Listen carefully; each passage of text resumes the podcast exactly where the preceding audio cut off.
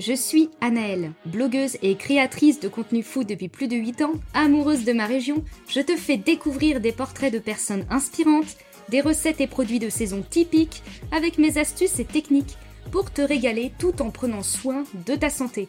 Mais aussi mes bonnes adresses culinaires et culturelles. Bienvenue dans Saveurs et Découvertes. Bonne écoute vous avez aimé mon dernier épisode sur les rissoles Eh bien voilà un épisode minute où je vous donne des astuces ou infos un petit peu plus poussées sur mon podcast. Historiquement, ces rissoles savoyardes étaient cuites dans les fours à pain du village.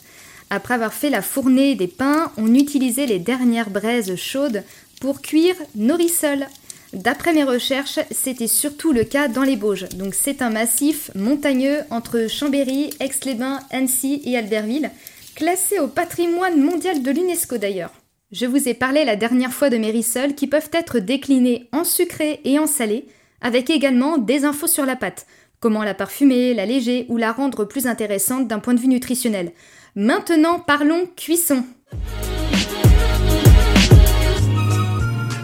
Les rissoles sont traditionnellement cuites dans une poêle avec de l'huile. Attention, pas n'importe laquelle. Prenez bien une huile avec un point de fumée assez élevé. Ce point de fumée est la température à partir de laquelle notre huile va commencer à se transformer en fumée.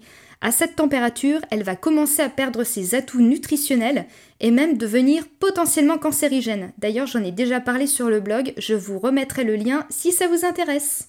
Alors, on va miser sur une friture avec une huile qui tolère 170 degrés environ et pour ça, on va utiliser pour ne citer qu'elle, de l'huile de colza semi-raffinée ou raffinée, de l'huile d'olive extra vierge, de l'huile de sésame, de noisette, d'amande ou encore du beurre ou du lard, notamment pour les rissoles salées.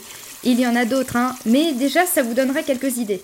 On peut aussi utiliser le four pour la cuisson avec une dorure avec du jaune d'œuf, du beurre fondu ou du lait. Si vous avez des appareils type air fryer, ça peut aussi être parfait et du coup un petit peu moins gras.